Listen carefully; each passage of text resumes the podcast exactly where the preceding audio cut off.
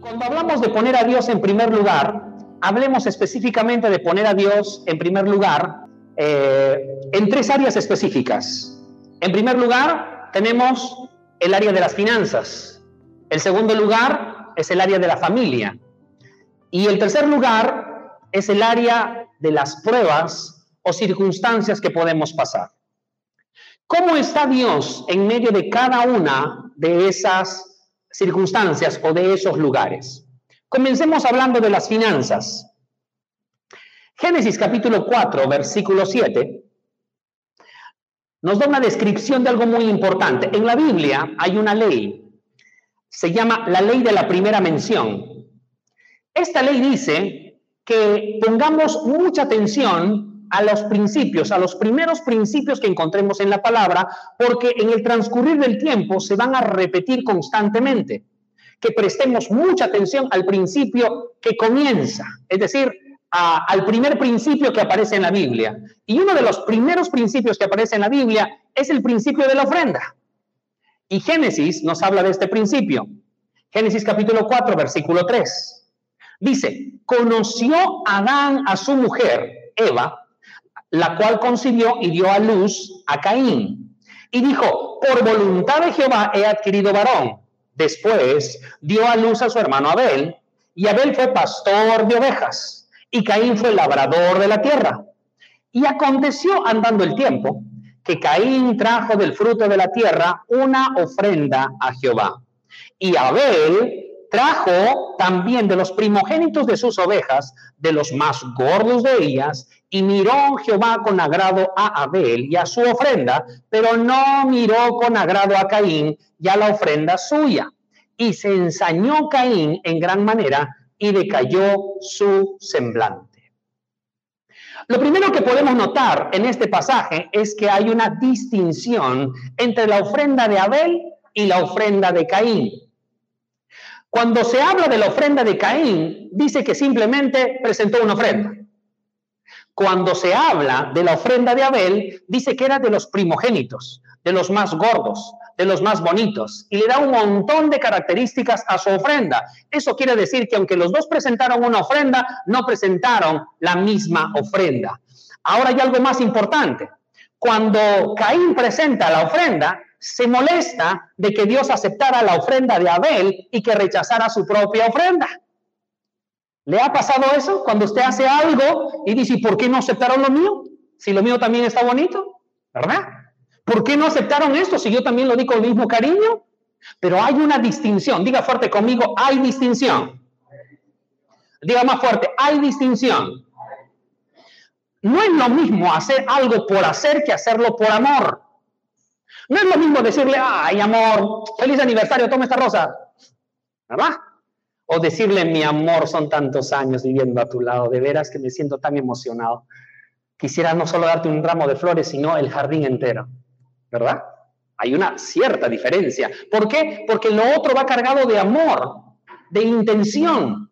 Pero lo otro es simplemente por cumplir. Y cuando la Biblia hace esta diferencia, está haciendo una diferencia importante porque está relacionando lo que estamos dando a lo que hay en nuestro corazón. Miren lo que pasa más abajito. El verso 6. Entonces Jehová dijo a Caín, ¿por qué te has ensañado y por qué ha decaído tu semblante? Si bien hicieres, ¿no serás enaltecido? Y si no hicieres bien, el pecado está a la puerta con todo esto, a ti será su deseo y tú te enseñorearás de él. En otras palabras, el Señor le está diciendo a Caín, le está diciendo, Caín, ¿quieres ser alabado como Abel? ¿Quieres que yo también reciba la dádiva tuya como recibí de Abel? Entonces lo único que tienes que hacer es hacer lo mismo que Abel. Es hacer lo mismo que estás viendo hacer Abel. Pero muchos de nosotros, en lugar de imitar lo bueno, imitamos lo malo muchas veces. Entonces, el papá o la mamá pueden tener virtudes muy buenas, pero casi siempre observamos los defectos. Entonces, tu cónyuge puede tener muchas virtudes, pero siempre te centras en sus defectos. Entonces, tus amigos pueden tener buenas virtudes, pero te centras en sus defectos. Ah, pero cuando quieres que te miren a ti, te gusta que te miren por tus virtudes y no te gusta que te juzguen por tus defectos. Mira el que está al costado tuyo y dile, así que así eras tú, dile. Te pasaste. Me encanta cómo el Señor relaciona lo que nosotros entregamos a lo que hay en nuestros corazones. Hebreos capítulo 11, verso 4. Miren lo que dice. Dice, por la fe Abel ofreció a Dios más excelente sacrificio que Caín, por lo cual alcanzó testimonio de que era justo, dando Dios testimonio de sus ofrendas y muerto aún, habla por ellas. Lo que está diciendo es que lo que Abel ofreció demostraba la relación que él tenía con Dios. La ofrenda que él presentó delataba la relación que él tenía con Dios y para Dios, o mejor dicho, para Abel, lo primero era Dios, lo más importante era Dios y eso se reflejaba en lo que él estaba entregando a Dios. Para Caín, por el contrario, Dios no era su prioridad. Para Caín, Dios simplemente era, simplemente era el plan Z. Y es por eso que hay una diferencia los dos presentaron lo mismo, es decir, presentaron una ofrenda, pero no lo hicieron de la misma manera. Para uno Dios era el primero y para el otro simplemente era un compromiso o tal vez era una opción más. Ahora le pregunto a usted, ¿Dios es primero en sus finanzas? Respóndasela adentro, para sus adentros. ¿Dios es primero en sus finanzas? No podemos eludir, no podemos escapar a este principio. No podemos escapar al principio de Mateo capítulo 6, verso 21. ¿Qué es lo que dice? Mateo capítulo 6, verso 21. Porque donde esté vuestro tesoro, allí también estará vuestro corazón.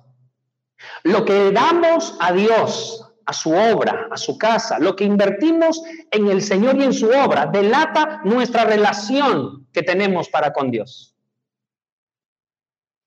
Es muy importante que evaluemos entonces si Dios es el primero en nuestros corazones, es decir, el primero también en nuestra economía. Proverbios capítulo 3, verso 9, dice, honra a Jehová con tus bienes y con las primicias de todos tus frutos, y serán llenos tus graneros con abundancia, y tus lagares rebosarán de mosto. ¿Qué es lo que está diciendo? Cuando hacemos las cosas correctamente, cuando tenemos una relación buena con Dios, cuando honramos, honramos a Dios adecuadamente, es sinónimo a decir, buscad el reino de Dios y su justicia, y todas estas cosas os vendrán por añadidura. Nadie le dijo a Abel que hablara de su ofrenda. Abel no habló siquiera de su ofrenda. ¿Quién habló de la ofrenda de Abel? ¿Quién dio testimonio de su ofrenda? Dios. Y cuando hablamos de Dios, eso quiere decir que hay cosas que ocurren a tu alrededor cuando tu corazón honra, cuando sabes honrar, cuando sabes dar, cuando sabes avanzar, cuando sabes ser agradecido. Hay algo que ocurre a tu alrededor. Tú ni siquiera sabes, ni siquiera te, tienes la intención, pero empiezan a salir de bien las cosas. Empieza a ocurrir algo a tu alrededor porque Dios recibió tu ofrenda y la forma en la que Dios bendice es a través de cosas alrededor tuyo que te salen bien, tu salud mejora, Dios te prospera.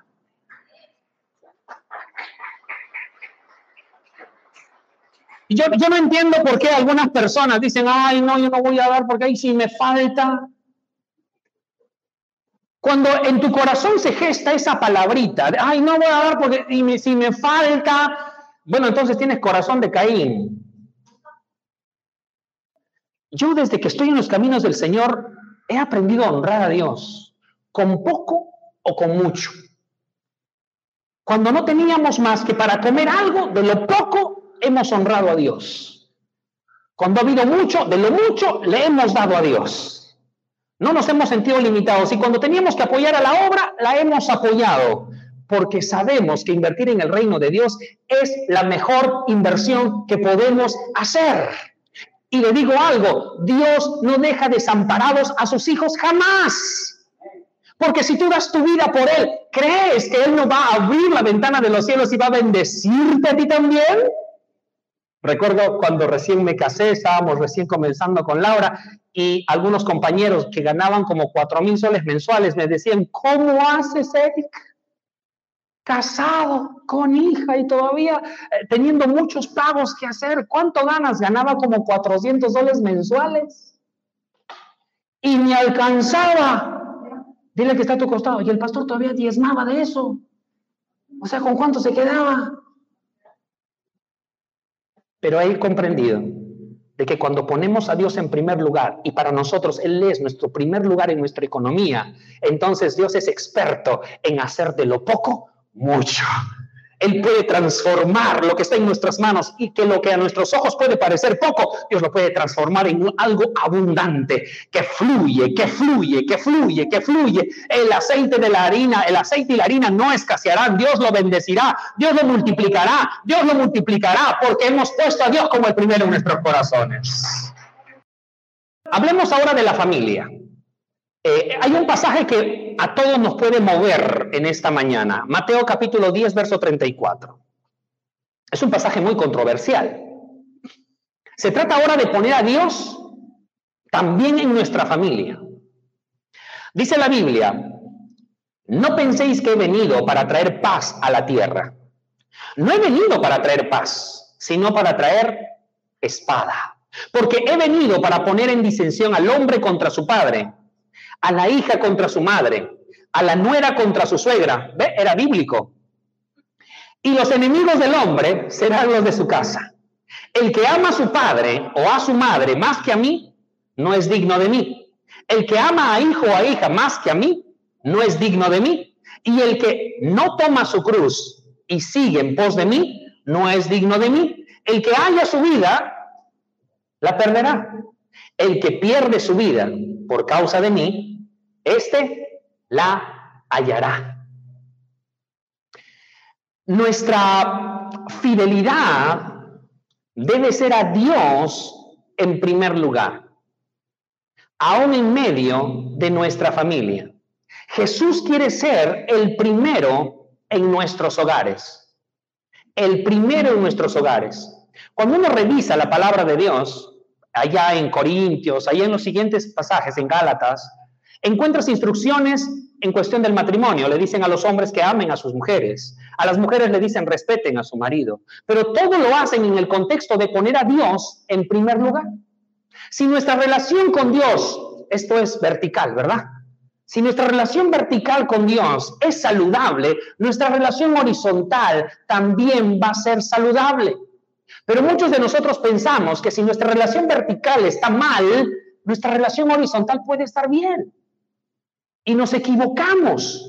Porque si nuestra relación con Dios está bien, entonces nuestra relación con los demás también va a estar bien.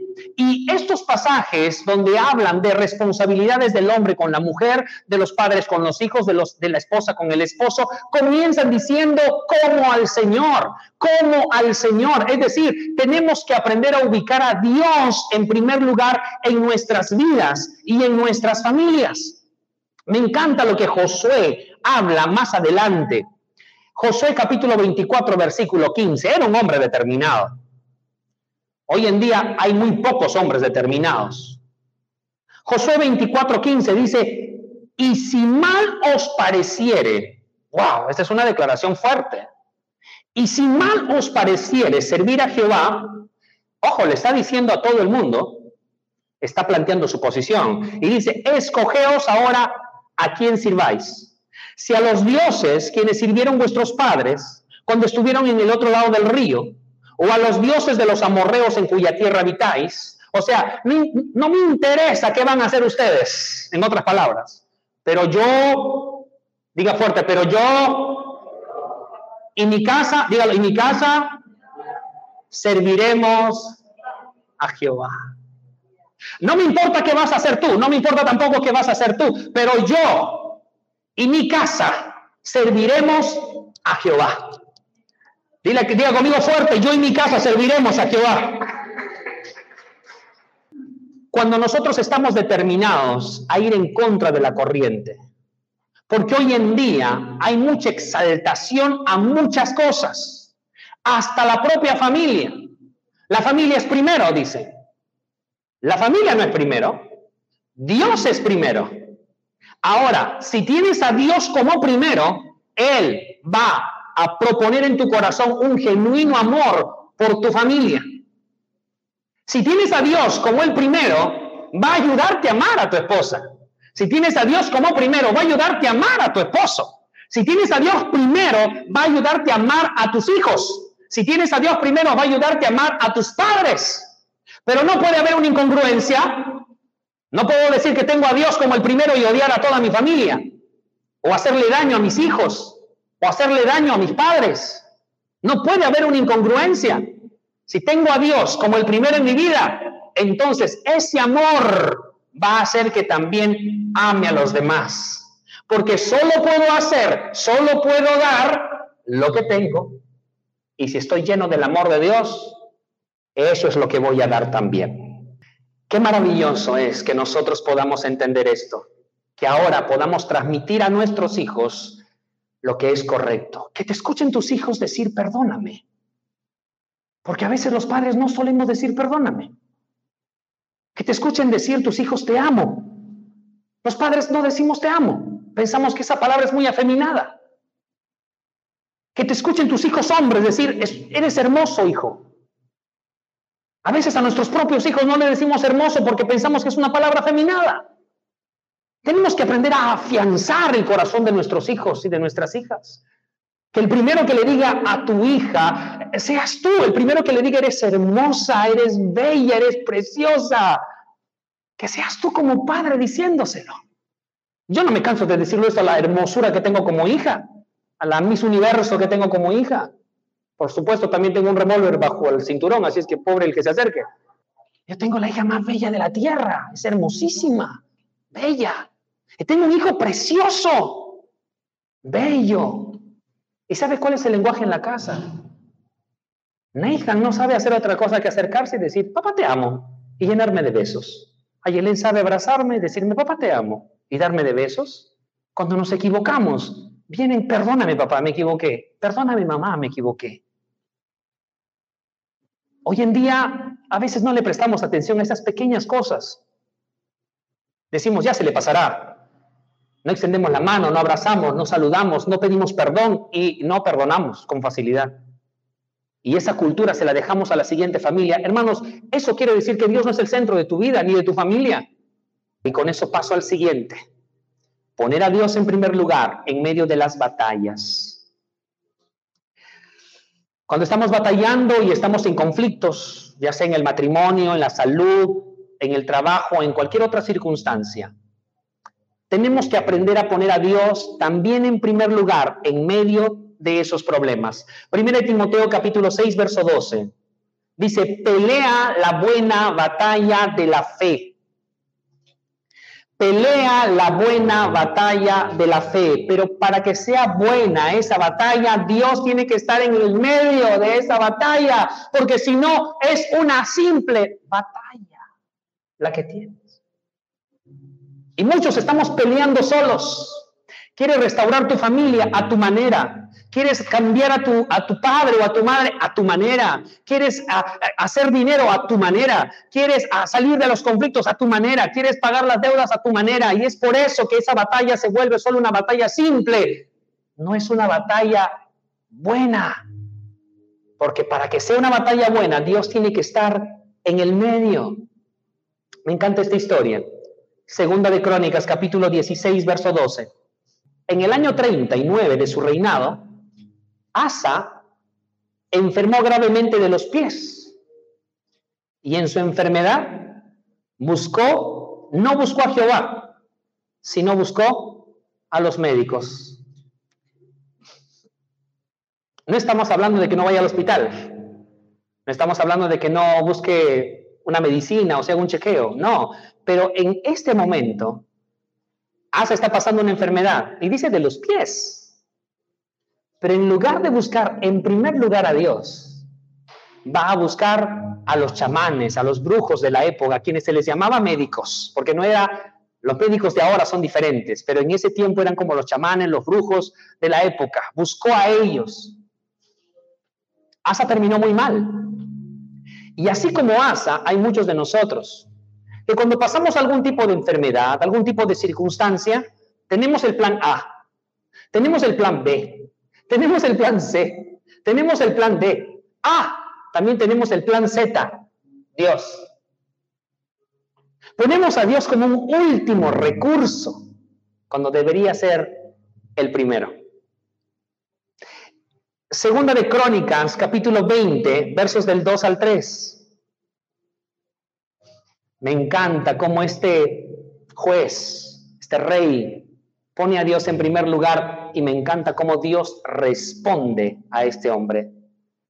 Dice, y acudieron algunos y dieron aviso a Josafat diciendo, contra ti viene una gran multitud del otro lado del mar y de Siria.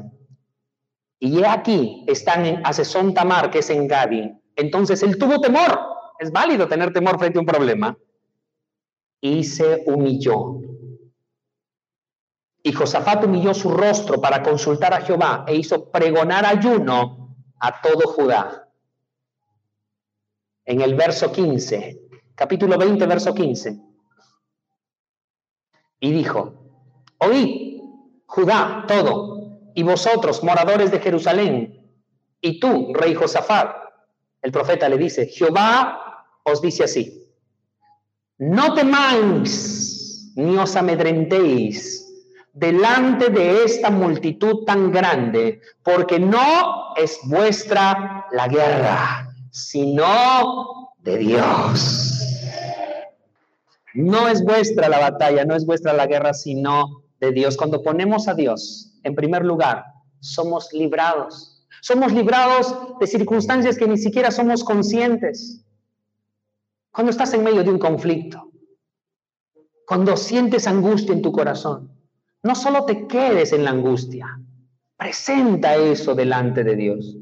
Yo he estado en, un montón de circunstancias muy agobiantes.